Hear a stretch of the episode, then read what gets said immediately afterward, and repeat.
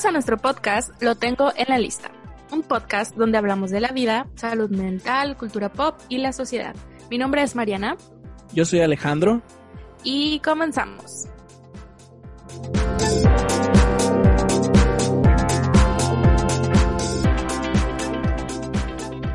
Hola Mariana, ¿qué tenemos en la lista de hoy? Hola Alejandro, eh, hoy tenemos un tema muy importante y del cual nos gusta mucho hablar sobre todo y tenemos una invitada muy especial el día de hoy. Estuvimos eh, contactándonos con una psicóloga, ella es terapeuta y se llama Saraí y ella tiene toda la exposición el día de hoy para compartirnos un poquito de, de, su conocimiento y de su experiencia en cuanto al tema. Y sobre todo porque es un, es un tema que, que se está dando mucho, sobre todo en este tiempo que hemos estado en cuarentena, o sea, eh, han subido los niveles de ansiedad, de estrés, probablemente algunas personas con depresión, tristeza y muchas situaciones que se han desencadenado por, por la situación que estamos viviendo, ¿no? Entonces creímos que era muy buen tema de, de tocar específicamente la ansiedad en estos tiempos y sobre todo de tratarlo con, con Saraí, porque pues ella ya es una, ex, digamos, una experta en el tema.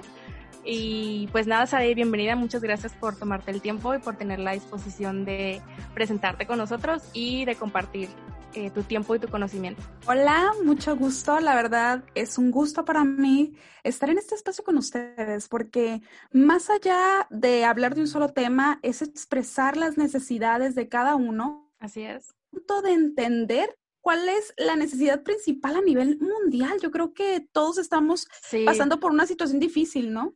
Sí, sí es, es, muy curioso porque ni siquiera es una situación que esté pasando solamente en nuestra ciudad o no esté pasando a nosotros en familia, sino es una situación mundial que nunca nos había tocado vivir y que realmente esta misma situación nos ha orillado a hacer cosas o tener que adaptarnos o ajustarnos a situaciones que nunca nos habían pasado y que de pronto puede ser no sé qué hacer, no sé a quién recurrir o simplemente no sé qué estoy sintiendo o no sé qué me está pasando. Entonces, pues sí, es un, un, un tema que es muy importante. Este confinamiento por COVID-19 yo creo que ha dejado muchas experiencias.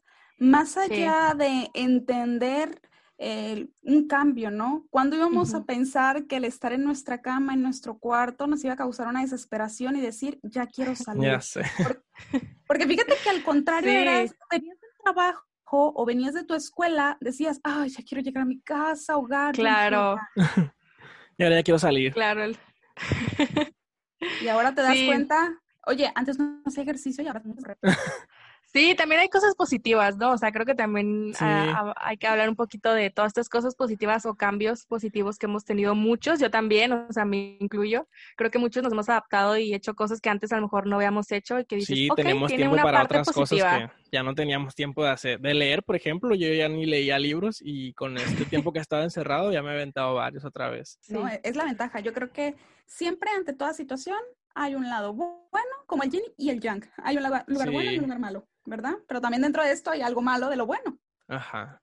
Sí, hay que saber manejar esas situaciones y pues para eso también debemos de recurrir a personas que, que, sepan, ¿no? Como en este caso estamos aquí contigo, que porque mucha gente a nuestro alrededor nos puede dar consejos y sobre todo nuestros amigos, ¿no? Que nos quieren claro. hacer sentir bien y todo, pero realmente no están preparados para llevar ciertas situaciones donde ya se requiere apoyo profesional y pues... Claro yo creo que vamos a empezar ahorita como em, desmenuzando el, el, concepto así en general de qué es la, la ansiedad o en qué momento ocurre y, y, pues adelante.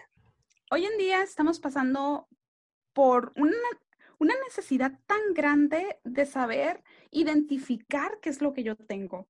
Uh -huh. eh, sé que posiblemente te has enfrentado en una situación de decir, tengo una sensación de nerviosismo, me estoy agitando de la nada, me siento tenso, tengo una sensación de peligro, empiezo a temblar, empiezo a sudar desesperadamente claro. y eso lo predominamos como ansiedad, pero en sí, ansiedad dentro de los trastornos de ansiedad.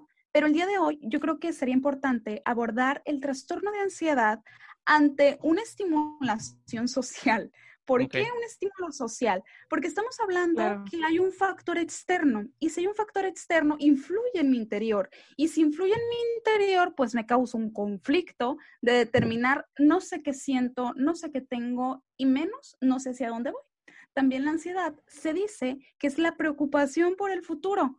Es decir, no vivo la hora y me angustio por las necesidades que ni siquiera han de venir. Claro. Sí, y es que no es nada más la situación de la enfermedad, ¿no? De tener el miedo de me voy a infectar yo, se va a infectar mi familia, sino el desempleo, la incertidumbre. Yo creo que algo que puede causar todo este problema y puede desencadenar el, toda esa situación es la incertidumbre de no saber, como mencionas tú, ¿no? Del el futuro.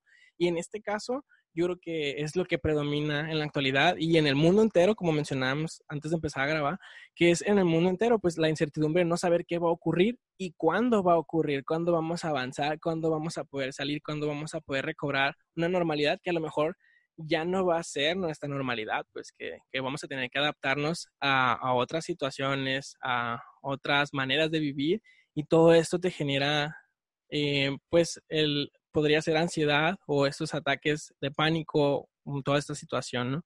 Sí, porque sobre todo creo que es em, la parte en la que esta situación te está sacando principalmente de tu zona de confort, de tu rutina, de lo que normalmente hacías, los lugares a donde ibas, las personas a las que veías y el hecho de estar encerrado, por ejemplo, que estamos en, en, plena cuarentena y estamos encerrados básicamente todo el día y tenemos que hacer todas nuestras actividades en casa, o sea, desde trabajar, hacer ejercicio, socializar de alguna manera, estar bien con nosotros mismos, o sea, son muchas cosas que, que, que están sucediendo al mismo tiempo y que tenemos que encontrar la manera de, saber sobrellevarlo. Y eso ha sido muy difícil para muchas personas, sobre todo para aquellas que ya tenían em, identificado, diagnosticado algo como depresión, como ansiedad o alguna enfermedad. Es mucho más difícil sobrellevarlo que para una persona que a lo mejor está comenzando a sentirse ansioso, que empieza a tener como ciertos tintes de ansiedad, ¿no?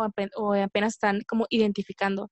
Entonces, em, algunos síntomas, como tú ya pues mencionabas, eh, pues son esos, el, el, la incertidumbre, el, el miedo, el, temblar, son muchas situaciones que, que, la gente ha estado pasando y, y creo que sería importante, primero que nada, identificar esa parte, ¿no? De qué es la ansiedad, qué me puede generar la ansiedad física y mentalmente y sobre todo creo que el punto más importante sería cómo podemos eh, afrontarla, cómo podemos o sobrellevarla de alguna manera con o, o si, si, estamos en terapia o no, o simplemente cuando es como por primera vez, ¿no? A lo mejor es lo más difícil aprender a identificarlo por primera vez, cómo puedo enfrentarme yo a, la ansiedad. Fíjate que aquí hay una parte muy importante que mencionas acerca de la ansiedad. Eh, dentro de la ansiedad, ansiedad, en ocasiones hay episodios de trastorno. Es decir, estoy de la nada en mi cuarto, en mi casa a gusto, o sea, tengo mi refrigerador, refrigerador lleno, tengo mi familia bien, mi familia no está enferma, pero de la nada me entra una desesperación, una incertidumbre de querer salir de mi casa y no poder. Entonces ahí estamos teniendo un pánico, decir, ¿qué voy a hacer? Siento que no, me voy a la sala, no me siento a gusto, me voy a mi cuarto, no me siento a gusto, siento que no tolero esa situación. Y yo quiero que, que, podamos entender que hay una respuesta, hay una solución a esto. Eso no es parte de una normalidad, eso no es normal. Hay una normalidad dentro de todo esto que nos desencadena otras situaciones, porque si tú no a estas cosas, Después hay un siguiente, que es la depresión. Y una depresión es esa parte de no querer este, es hacer nada, es esta parte de solamente estar enfocado dentro de ti, es esa el no querer o comer en exceso. Y, pues yo, yo creo que viene a ser algo pues muy difícil, ¿no? Sí. La verdad que mencionas esto, eh, porque es algo que me ha intrigado a mí ya anteriormente, porque veo que sobre todo nuestra generación, no sé si anteriormente porque no se trataba la gente antes y siento que de un tiempo para acá se está tomando más en serio la salud mental. Pero también mucha gente tiende a, autodiagnosticarse, ¿no? A decir que yo tengo ansiedad, yo tengo depresión, cuando realmente pues se requiere de alguien que, te trate, que te pueda dar un diagnóstico para decir que mm, si, si, si padeces alguna de esas enfermedades. Porque, por ejemplo, mucha gente está triste ahorita. Yo creo que todos tenemos como que la razón, ¿no? Para estar tristes en esa situación porque es una situación pues horrible que no nos esperábamos, que nos agarró de sorpresa y que pues apenas nos vamos adaptando, ya van varios meses. Claro. Entonces, sí me gustaría, yo sé que es difícil porque cada caso es diferente y cada diagnóstico va a ser distinto porque se va a manifestar diferente, pero como, que, cómo diferenciar entre una situación de tristeza y ya una situación donde, donde uno pueda decir, ok, ya necesito ayuda, ya necesito apoyo de alguien profesional porque esto no puede ser una tristeza normal. Ok, bueno, vamos hablando de la parte de la depresión. Fíjate que esta puede describirse pues el hecho de sentirse triste únicamente, pero también es esta parte de sentirte melancólico, infeliz, abatido, abrumado, ¿no? Y también esta parte de la mayoría se siente que no puedes tener contacto con el otro. Te sientes incapaz de formar parte de un círculo social, te sientes incapaz de ser tú mismo, ¿no? Fíjate que eh, dentro de esta parte es esa pérdida de control dentro de ti, es esta ira, frustración. Y, es desacuerdo contigo mismo y con los otros, ¿no? Este es un estado de ánimo muy irritante. Es, es la verdad una dificultad que se puede tener en el sueño, en la alimentación, un cansancio, una falta de energía. Es, es toda esta acumulación, ¿no? Okay. Entonces, yo creo que esa es la depresión.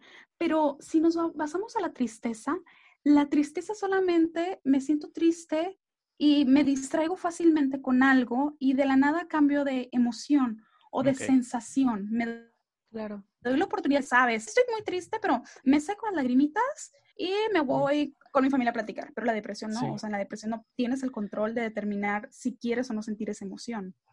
Sí, porque Mariana y yo siempre damos ese consejo, ¿no? De que te tomes el tiempo de estar mal, o sea, no pasa nada, mucha gente está triste, pues tómate el tiempo y Siéntelo, sufre, vívelo, no pasa nada. Pero como dices tú, si, si ya sintiéndolo, ya tomándote el tiempo de, de estar triste, ¿no? De sufrirlo, de llorar, sigues estando mal, entonces yo digo, ya es ahí donde mencionas tú que ya hay que buscar ayuda, ¿no? O alguien que te oriente, que te apoye. En una depresión más severa nos puede llevar a dar una muerte o la incertidumbre de para qué estoy aquí, mejor me muero.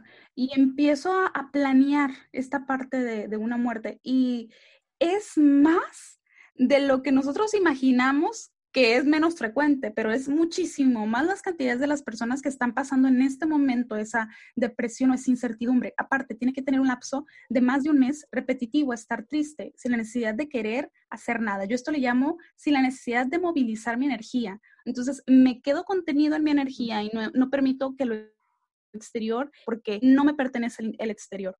Entonces, la tristeza, puedo tener ese manejo de decir, estoy muy triste, este, pero ya, ya lloré, ya me cansé, llevo tres días sin comer, ya estuvo bueno, ya, ya se me tocó una pizza. ya, hay un control. Claro, claro, porque además ya, ya es tu decisión, o sea, hay que entender que, que la ansiedad, que la ansiedad, perdón, la tristeza, la alegría, todas estas son, son emociones y muchas de ellas solo son momentáneas, pero la depresión es cuando ya, número uno, interfiere con tu vida habitual, o sea, tu trabajo, tus relaciones interpersonales, tu familia, tu, tu persona, tu propio incluso concepto, tu autoestima, etc. Y, y sí, es, sí es importante diferenciarlo, pues porque pues sí, de repente todos tenemos días, a lo mejor estamos más hormonales o algo me hizo sentir mal, etc., pero es pasajero, como dices tú, de repente le hablas a tu mejor amigo y empiezas a platicar y dices, ay, ¿sabes qué? Y te quejas de la vida un rato y ya te sientes mejor, pero con la depresión no es así, aunque tú quieras estar bien, no puedes hacerlo porque hay muchas cosas que están influyendo para que, para que no, no, no puedas cambiar ese estado de ánimo tan, tan rápido como solamente la tristeza, pues como, como emoción solamente. Entonces, sí es importante que, que si nos están escuchando, pues sí, aprender a, identificar esta parte. Y como dice Alejandro, la verdad es que sí vemos mucho en redes sociales, como, como muchos adolescentes y adultos incluso se eh, buscan en Internet a lo mejor la definición y solo se autodiagnostican y dicen, tengo depresión o tengo estrés postraumático o tengo ansiedad o tengo este tipo de ansiedad, cuando realmente no es así y pues obviamente no están llevando un proceso, ningún tratamiento ni nada que realmente esté atacando el origen, porque pues sí, es, está padre cuando hablas con tus amigos y te hace sentir mejor y te dan consejos, pero realmente no estás atacando el origen, simplemente estás como eh, sintiéndote mejor de alguna manera, pero de manera superficial y de manera momentánea. Realmente no estás atacando esa parte de ya tener un, un, problema como la ansiedad o como la depresión.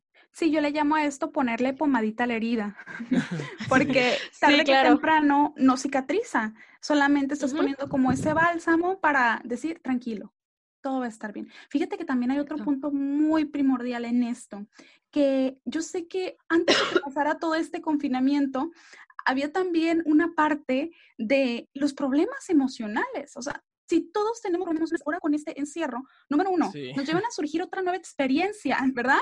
Entonces, si estoy teniendo una nueva experiencia, si antes, o pasa dos cosas, o me vuelvo más comunicativo con, con esa persona que tenía un conflicto en, en la vida cotidiana social, o surgen más los conflictos. Es por eso que ahorita hay muchas rupturas amorosas, este, problemas con las amigas, incluso en el familia. único medio, ajá, el único medio para expresar el coraje con las personas que quieres es WhatsApp para que no vean mis estados y así te demuestro que estoy enojada contigo.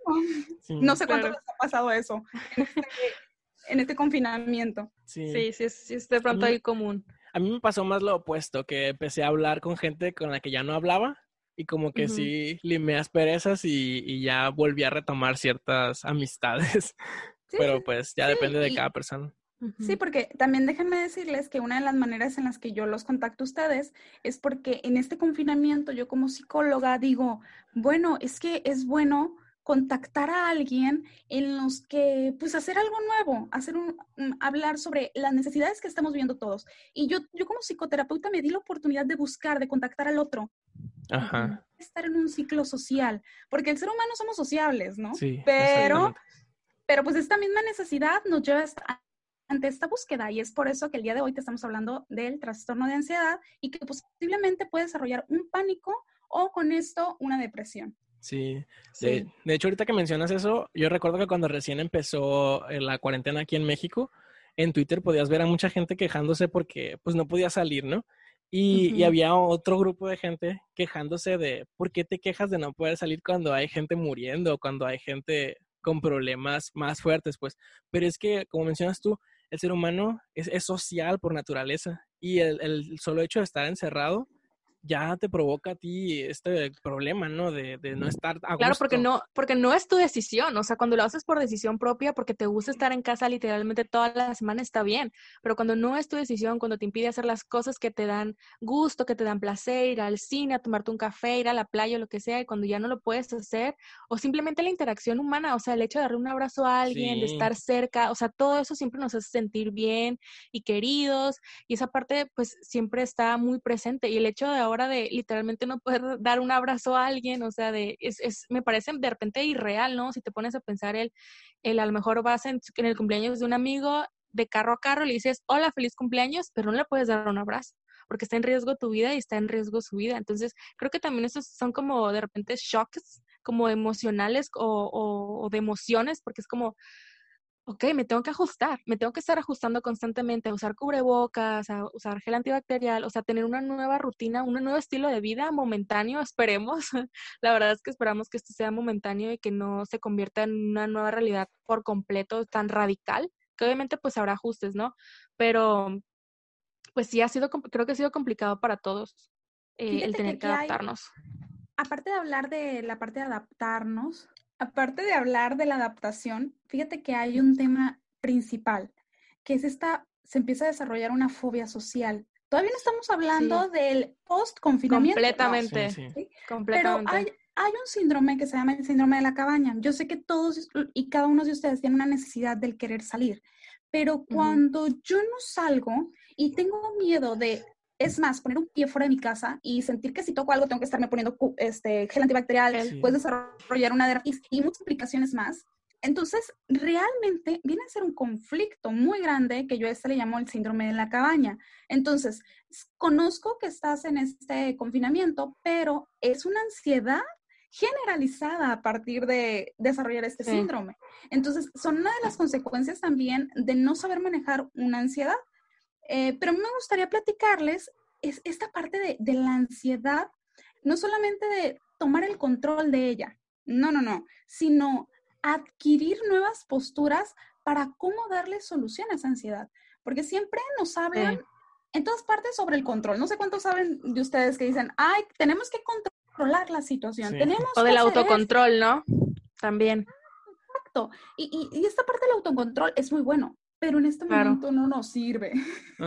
porque, porque para decir que tenemos ansiedad, estamos hablando de que no tengo dominio de mí misma, porque la ansiedad es más fuerte que se ha apoderado de mi cuerpo, que en lugar de darme la oportunidad de expresar lo que estoy pensando, pues mi cuerpo le expresa. ¿Y cómo le expresa? Teniendo pensamientos o fuga de ideas de que, por ejemplo, eh, un, clásica persona que tiene ansiedad empieza, oye amiga, es que fíjate que fui al súper, ay no, es que en el súper había mucha gente, ay no, es que si la gente tiene problemas, oye, si esa persona tiene COVID, ay no, es que... Y si tocó algo y si...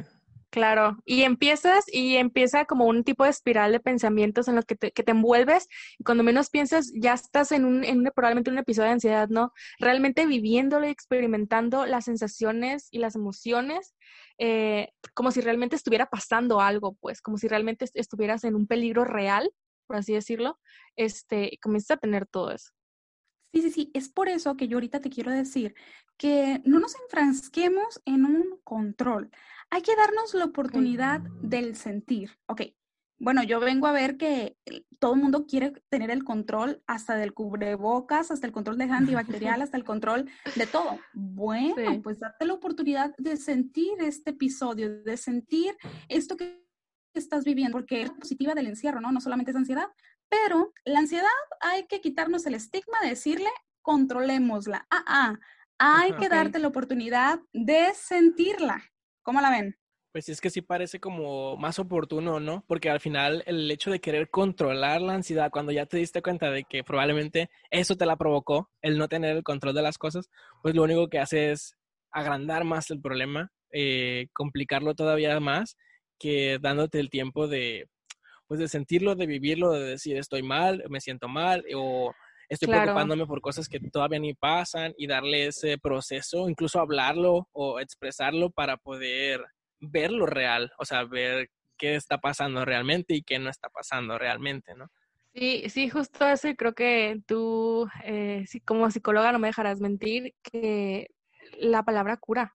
O sea, el hecho de hablar cómo te sientes, de expresar lo que sientes, lo que estás pensando, muchas veces te ayuda a ti mismo a darte cuenta de que eso que estás pensando no es tan grave, no es tan malo o realmente no está pasando eso que tienes en mente eh, o que estuviste pensando todo el día o porque pasó tal situación, etc. Entonces, realmente te empiezas a dar cuenta de muchas cosas cuando lo expresas. Dices, ok, a lo mejor sí es para tanto y tengo que hacer esto, pero a lo mejor no era para tanto, entonces ya me relajo, el problema no es tan grande y lo hablas con alguien preferentemente con un profesional, claro, pero incluso si lo hablas con un amigo, simplemente lo expresas, eso que estás sintiendo en el momento, eso te ayuda muchísimo.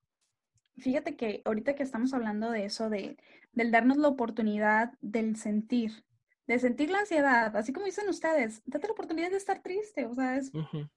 Sí. Parte de la ser feliz. Eh, el ser triste también es una emoción y nos demuestra que estamos vivos. Pero esta parte de darte la oportunidad de sentir, ¿por qué te invito a esto? Porque mira, controlar. Cuando controlamos un carrito de control remoto, literal, agarras el control y tú diriges el carrito, pero estás de manera externa, no estás dentro del carro. No es lo mismo manejar, llevar el volante e ir manejando y decidir hacia dónde vas porque estás dentro del carro, que controlar el carrito fuera de. Pasa lo mismo con nuestras emociones. No es lo mismo controlar de manera externa porque de manera externa nos podemos controlar, porque hay un interior. Entonces tenemos que llevar un manejo. Y tú me puedes decir, bueno, si yo no te digo que lo controles y te digo que te des la oportunidad de sentir, tú me vas a decir, bueno, pues ¿cómo manejo la ansiedad? Oye, tú lo dices fácil porque eres psicóloga, ¿no? Pero pues, ¿qué crees? Sí. Claro. Hay partes eh, que me gustaría compartirles el día de hoy, que no sé qué opinen, acerca de cómo manejar esta ansiedad. Sí, claro, adelante. Sí, yo, yo creo que es como súper, súper importante y, y, siento que la gente le puede dar un montón, ¿no? Por lo menos para tener pautas generales de hacia dónde ir o cómo, cómo empezar, cómo dar ese primer paso si nunca lo has hecho, está súper padre. Fíjense bien, a veces la ansiedad, paso número uno, lo que tenemos que hacer, saca tu libreta, apúntalo o simplemente cierra tus ojos y memorízalo. Fíjate bien, número uno, mm, dentro, para manejar una ansiedad, tenemos que reconocer la emoción. Y hay tres emociones que se parecen mucho acerca de la ansiedad. Número uno, angustia. Okay. Número dos, el susto. Número tres, el miedo. Entonces, esas tres me pueden hacer sentir que tengo ansiedad, pero ah, ah, identifica qué sientes. Reconozco mi emoción. Ok, cierro mis ojos y recuerdo el paso número uno, que es reconocer lo que estoy sintiendo. Ok, ya lo reconociste, ¿verdad? Entonces, es momento de dar el segundo paso, que es el cambio de pensamiento. Ok, eso que estoy sintiendo, ¿qué me hace pensar? Lo sentí, ya me doy cuenta que eso me hace sentir desesperada. Entonces, cuando cambio mi pensamiento, estimulo mi mente a, es como desenfocar, ¿no? Como, redireccionar, ¿no? También. Exacto. Yo creo que es más esa parte de tomar una buena, una nueva dirección. Sí.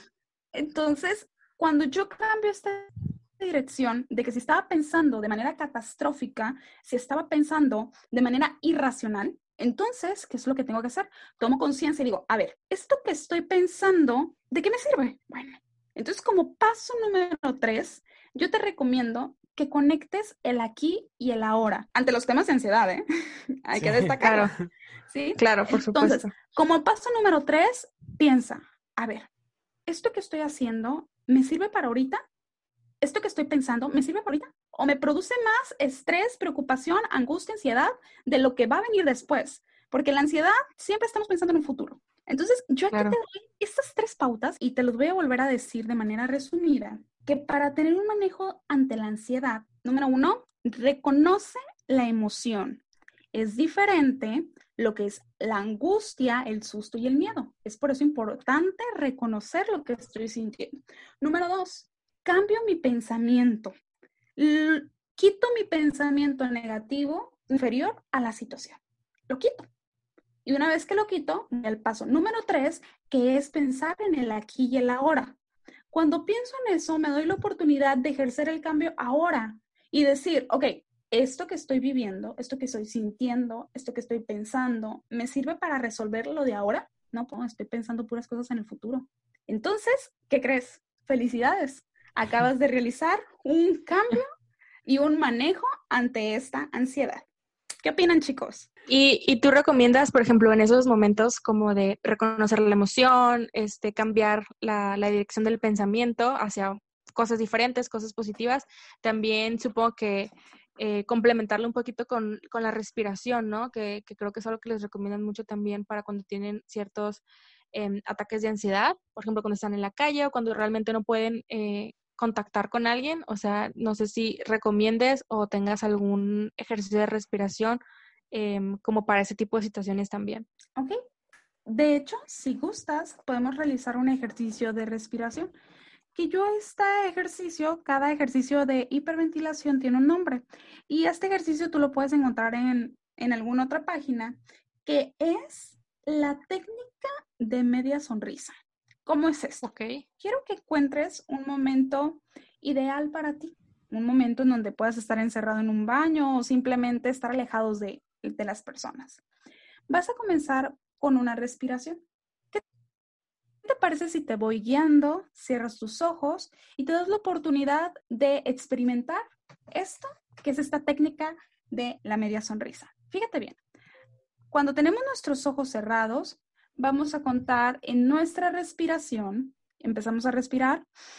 Uno, dos, tres. Mantengo en diafragma. Uno, dos, tres, suelto por mi boca, dos, tres. Este paso lo vamos a hacer la segunda vez. Respiro uno, dos, tres. Mantengo en diafragma, uno, dos, tres. Suelto aire, uno, dos, tres. Vamos por el tercero y último. Respiro por nariz, uno, dos, tres. Mantengo en diafragma. Uno, dos, tres. Y suelto por boca. Dos, tres. Al concluir este ejercicio de respiración, te voy a pedir que hagas una sonrisa de manera apretando tu boca, estimulando los, los movimientos dentro de tu cara y vas a apretar una sonrisa sin enseñar los dientes. Y vas a contar 30 segundos con tus ojos cerrados. De manera automática vas a descubrir qué va a pasar. Esto quiere decir que tu atención estará concentrada en lo que estás sintiendo y no en lo externo del futuro, sino de la hora. Es una excelente técnica en donde tú vas a encontrar la mejoría y pues, ¿qué opinan? Sí, yo la verdad es que también eh, de repente practico alguna eh, durante el día, cuando de repente, pues creo que todos nos sentimos como a lo mejor agobiados, un poco desconectados, es como, a ver, me voy a, me voy a tomar un momento y voy a respirar. Y había encontrado varias también eh, técnicas de respiración, pero a lo, a lo, que iba es que nunca había escuchado de esa y se me hace muy interesante, muy práctica y que realmente pues puedes memorizar y poner en práctica en, el momento en el que lo ocupes, ¿no? Son poquitos pasos, entonces se me hace muy padre esa, esa, esa en específico. Sí, y recuerdo que anteriormente habíamos grabado otro tema, Mariana y yo, donde hablábamos de, del tabaco, ¿no? Y le decía a Mariana que, que muchas personas que consumen el tabaco dicen que es porque les calma como que el estrés y la ansiedad. Y le digo, Mariana, es que es un ejercicio de, de inhalar y exhalar, inhalar y exhalar. Entonces realmente ayuda un montón controlar este, este proceso de inhalación y exhalación, porque te ayuda a liberar muchas cosas, pues. Y, o sea, independientemente de, la sustancia que estés ingiriendo, los, las técnicas estas de respiración de verdad ayudan un montón. Y, y, qué bueno que yo nunca había escuchado de esta, así que la voy a poner en práctica. Sí, yo tampoco. Se, se me hace muy padre. Cuando piensas que ya no puedes, ahí está. Y creo que ya lo habíamos mencionado antes también Alejandro y yo, el, muchas veces tú solito sientes que no puedes, entonces buscas ayuda y normalmente la primera persona a la que recurres pues es a tus amigos, ¿no? Este, por la confianza, etc. Pero, ¿qué recomendarías tú para, por ejemplo, una persona que sus amigos realmente están pasando por, por ansiedad, o sea, como apoyo, ¿qué recomendaciones? Porque de repente, eh, no sé, pongo el, ejemplo, si Alejandro estuviera pasando por un ataque de ansiedad y yo lo quiero ayudar, pero realmente no sé qué hacer para, para ayudarlo, para apoyarlo o, para, para eso, pues para estar, para estar ahí para él. Entonces, ¿qué recomiendas tú para la gente que, que eso, que justamente tiene amigos o familiares o personas cercanas que están pasando por lo mejor por una crisis en un momento, un ataque de pánico o que tienen ansiedad en general. No sé si eh, tienes algunas recomendaciones, por ejemplo, para ese, para ese tema en específico. En este momento me gustaría darles la sugerencia que si tú tienes un amigo que estás viviendo o que tú ves que tiene episodios de ansiedad o ataques de ansiedad, no hay nada mejor que el acompañamiento. No lo cuestiones, no lo angusties, solamente acompáñalo en su dolor, acompáñalo en este pues estrés o en este e, evento postraumático a partir de una ansiedad o, o, o esta parte del pánico, ¿no? Entonces yo siempre recomiendo el acompañarlo, el decirle, aquí estoy contigo, confía en mí, ¿sabes qué? Si quieres toma mi mano para que no te marees o sabes que este, quieres hablar de algo, no quieres hablar, te entiendo, este, ¿qué te parece si respiramos juntos? Es una buena estrategia y siempre publicarlos. Te recuerdo que estamos aquí. Te recuerdo que no estamos en el futuro. Te recuerdo que... Lo o que no está pasando lo que tú estás pensando, ¿no? Exacto. Sí, porque de repente también siento que en redes podemos encontrar como mm, consejos o cosas que le dice a la gente, a alguien que está pasando por ansiedad, como de no llores o no pasa nada o ánimo, échale gana, no estés triste. Y dices, realmente eso no ayuda. O sea, pues qué padre sería decirle a alguien, Alejandro, no estés triste. Y Alejandro automáticamente deja de estar triste. Entonces, está, está, está muy padre esa parte del acompañamiento y, el, y creo que lo más importante es justo eso, el acompañamiento y el no juzgar. O sea, y si no tienes, no encuentras las palabras para decirle nada, es simplemente estar ahí para esa persona, como dices tú, incluso tomarle la mano, ayudarlo a respirar. O sea, el simple, el simple hecho de estar ahí, o sea, hace la diferencia a decirle no llores o no estés triste, porque la verdad, la persona se puede sentir, se va a sentir peor, se va a sentir probablemente juzgada y va a sentir que lo que está sintiendo realmente no es válido y es muy válido lo que están sintiendo en el momento. Entonces, pues sí, lo creo que lo más eh, importante que puede hacer alguien por otra persona que está pasando por ansiedad, pues es justo eso, el acompañamiento. Wow, y sí. Ok. Hay un, un tema que, que, quisiera tocar, pero así muy ligero, porque yo sé que es otro tema completamente diferente. Pero sí. me llama mucho la atención porque, por lo que mencionabas, ¿no? De, de la nueva realidad y luego esto que mencionaste de, recuérdame el nombre de la cabaña. Síndrome de la cabaña. Ajá. Porque yo sé que hay, está este problema, ¿no? Que es el OCD o el TOC, el, el trastorno obsesivo compulsivo. Y ya es un problema real, ¿no? Donde todo te obsesiona, incluso la higiene, ya es un problema, ¿no? El, el, el, tenerle miedo o pánico a los gérmenes o el estar limpiando todo el tiempo, el tener todo en su lugar, todo ordenado. Y no sé, yo, yo de repente pienso en estas personas con, ya, con este diagnóstico, con esta nueva normalidad, con esta nueva realidad, donde ya incluso personas que no sentíamos eso, ya sentimos como este estrés de tener que limpiar todo, tener que tener todo bien higiénico. Eh, no sé, o sea, sí, sí, me pongo a pensar en ellos y me parece que, que tienen todavía una situación más complicada de llevar porque ya tienen, si no tenían razones y simplemente era cuestión de pensamiento de ellos, ahora pues ya tienen razones, ¿no? Para, para sentirse así. Y no sé si, si nos pudiera, no, no un consejo, pero sí, sí, ¿qué opinión tienes al respecto o cuál es el, el proceso que va a llevar esta persona, ¿no? Ahora con esta nueva realidad. Ok, fíjense bien, vamos platicar un poquito a nuestros amigos qué es el trastorno obsesivo compulsivo, ¿no? Pues mira, este consiste en presentar pensamientos obsesivos. Más que conductas, son pensamientos. Una, vez que tenemos este pensamiento obsesivo y se convierten en rituales obsesivos, como por ejemplo el poner en gel, puede ser un ritual obsesivo, se vuelven en actos compulsivos, en el acto, en ya. Pues estos infieren en la vida, ¿no? Entonces, ¿y cómo nos afecta, no? En la estructura, en una estructura funcional del cerebro hay una complicación y también en esta parte, en la historia familiar, también este puede surgir en un trauma infantil, pero yo creo que muchos van a surgir a partir de esta nueva normalidad, ¿no? Que hay bichos. Fíjate, yo te quiero compartir, en, ahorita que tocas este tema de, de la obsesión, ¿no? Puede estar, en, realidad son miedos, ¿no? Miedos a contagiarme, miedos a perder algo, en este caso a perder la salud, este pensamiento o prejuicios de qué me puede suceder, pensamientos agresivos ante, ante la persona, ¿no? Y la necesidad de siempre estar impecables y con una, eh, con una presentación perfeccionista ante el otro. Pero me gustaría compartirte en este momento un caso clínico que, que atendí este, tengo una paciente que la atendí antes de, la, de este confinamiento por COVID y ella estaba diagnosticada por el psiquiatra con trastorno, trastorno obsesivo compulsivo. Está en tratamiento psiquiátrico y tratamiento psicológico. Entonces, la paciente llega al consultorio y desde que llega, yo pude observar las características de un TOC.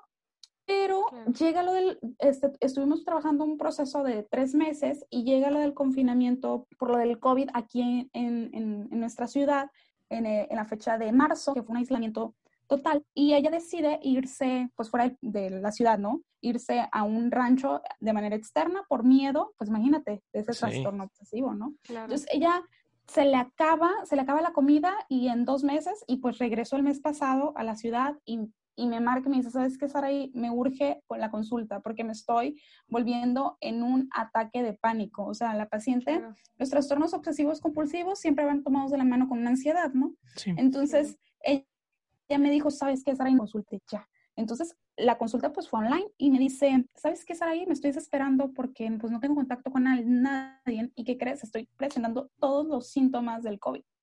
Ok, le dije, ¿por qué no te realizas la prueba para este, entender si tienes el síntoma o no? O simplemente es parte de la ansiedad, porque déjame decirte que los síntomas de la ansiedad y el COVID son muy parecidos en la sintomatología que les mencioné al principio de, de, este, este audio.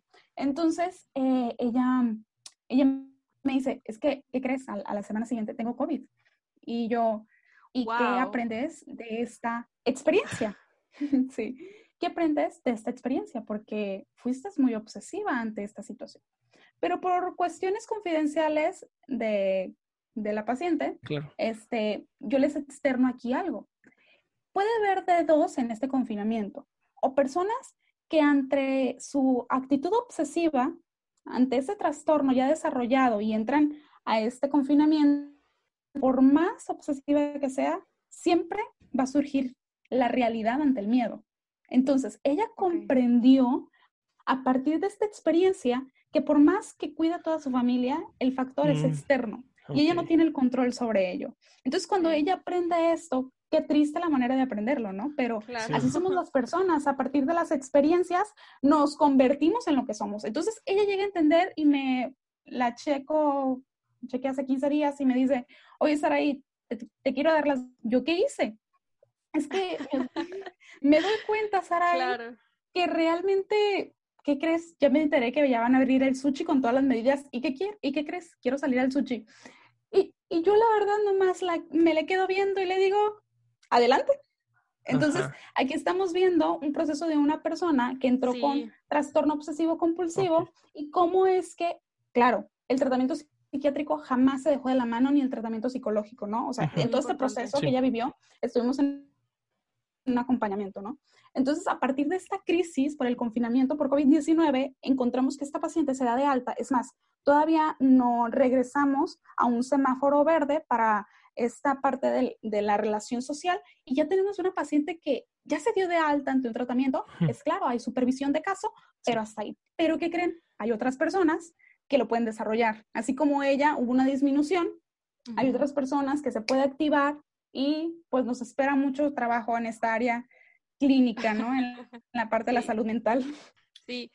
Oye, oye, Saraí, entonces, justo que ahora que mencionabas e, este caso y pues gracias por, por compartirlo hasta donde puedes, por supuesto. Eh, y creo que muchas veces pensamos cuando sufrimos un ataque de pánico o nos sentimos tristes o estamos pasando por algo y decimos, no es para tanto, entonces si creo que no es para tanto, no es necesario que busque ayuda, ¿sabes? Y siento que siempre desde hace desde la historia siempre ha habido como el estigma de cuándo ir al psicólogo, cuándo no, no lo necesito, si lo necesito. Entonces, ¿cuándo consideras tú, sobre todo tomando en cuenta ahorita lo que estamos viviendo, la cuarentena, todo lo que se puede generar, ¿cuándo consideras tú que es necesario que una persona diga, ok, realmente necesito apoyo profesional y voy a buscar a alguien? ¿Sabes cuándo? Cuando estos sentimientos se apoderen a ti y no encuentres la solución.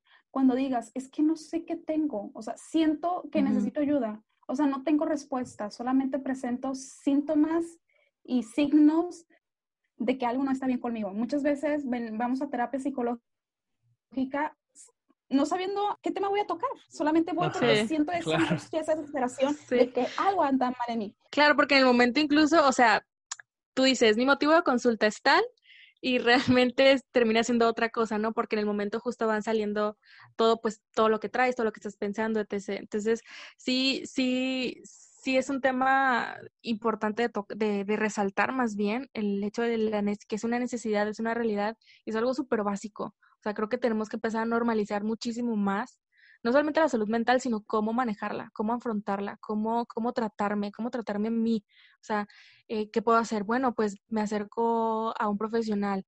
¿Qué necesito? Pues a lo mejor lo voy a hacer ahorita en línea, pues como tú, tu experiencia está, haciendo en línea ahorita, pues lo hago en línea, a ver, lo intento, a, ver qué sale. O sea, el chiste es, es, es acercarte y decir, no pasa nada, es normal, está bien, lo voy a intentar y porque quiero un cambio, ¿no? Porque quieres generar un cambio en ti, en tu persona, en tus pensamientos, en tus emociones, quieres generar ese cambio, entonces dejas de lado esas creencias, eh, esos estigmas, esos mitos incluso que hay todo alrededor de, la psicología en general y sobre todo de, la terapia, ¿no? Entonces, em, pues sí es importante normalizar incluso muchísimo más el, el hecho de decidir ir.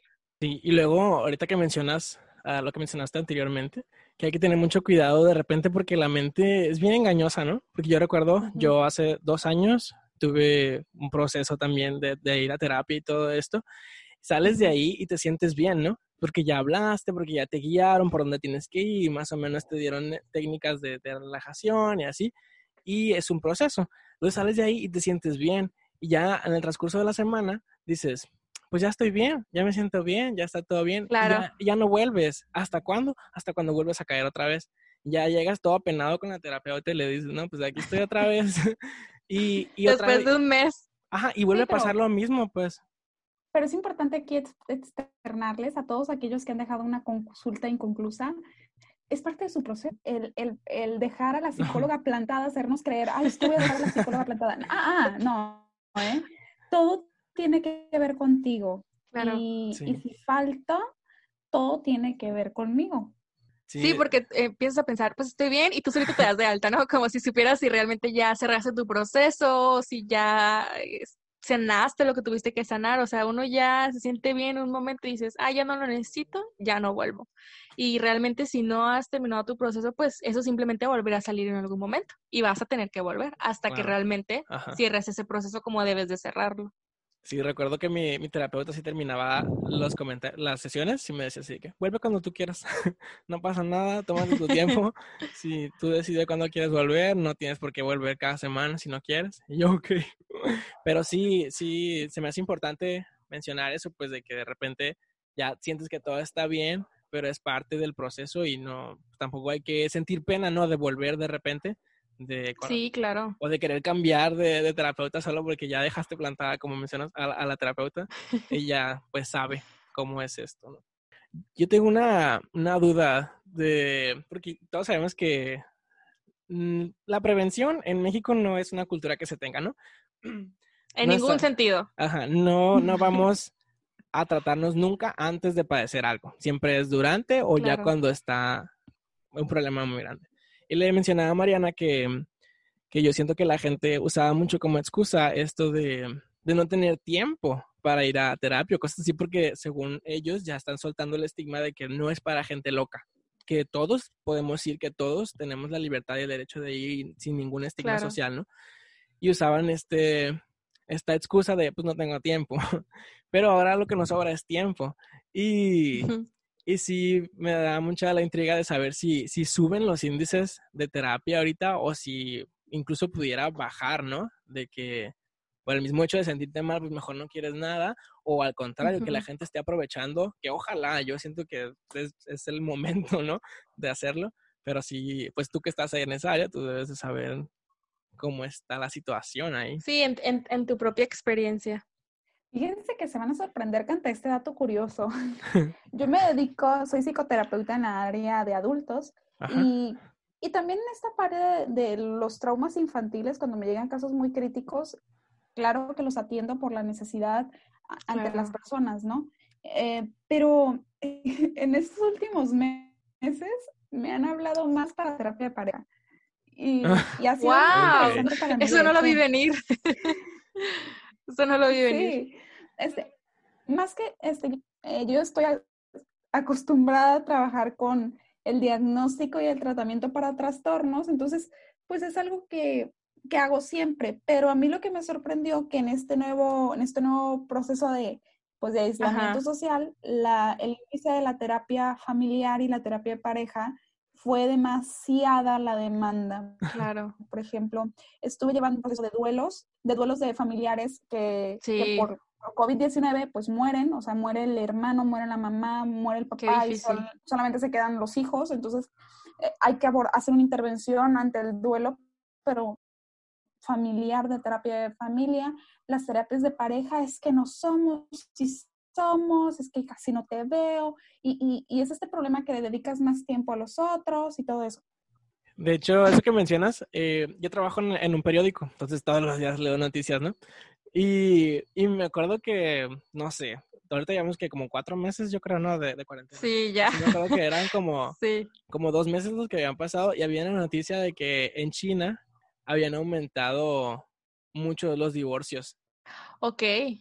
Eso no, eso no lo, su respuesta no la vi venir, la verdad. O sea, esperaba que los índices a lo mejor de personas que a lo mejor estaban buscando un proceso de terapia hubieran aumentado, pero no, no hubiera pensado que familiares, de pareja y tal, que claro que tiene sentido, que ya que lo piensas tiene mucho sentido, ¿no? El, el hecho de estar encerrado en casa todo el día, pues obviamente estás con tu familia, estás con tus hijos, estás con tu pareja, porque a veces, pues las rutinas a veces no permiten a lo mejor pasar tanto tiempo, juntos, y ya cuando realmente pasas 24 horas, 7 días a la semana con una persona, con tus hermanos o con la familia, pues obviamente va a haber momentos de de enojo, de estrés, de ya no te aguanto, eh, la convivencia, la comunicación, o sea, son muchas cosas y pues sí tiene mucho sentido, ¿no? Que el hecho de que haya tenido eh, Saraí pues tanta, tanta demanda familiar y obviamente por, por los duelos también, por supuesto, es súper lógico y, y, pues triste de alguna manera, ¿no? Pero sí, sí es, sí es lógico pensar que pues sí los problemas en cuanto a parejas y familiares pues están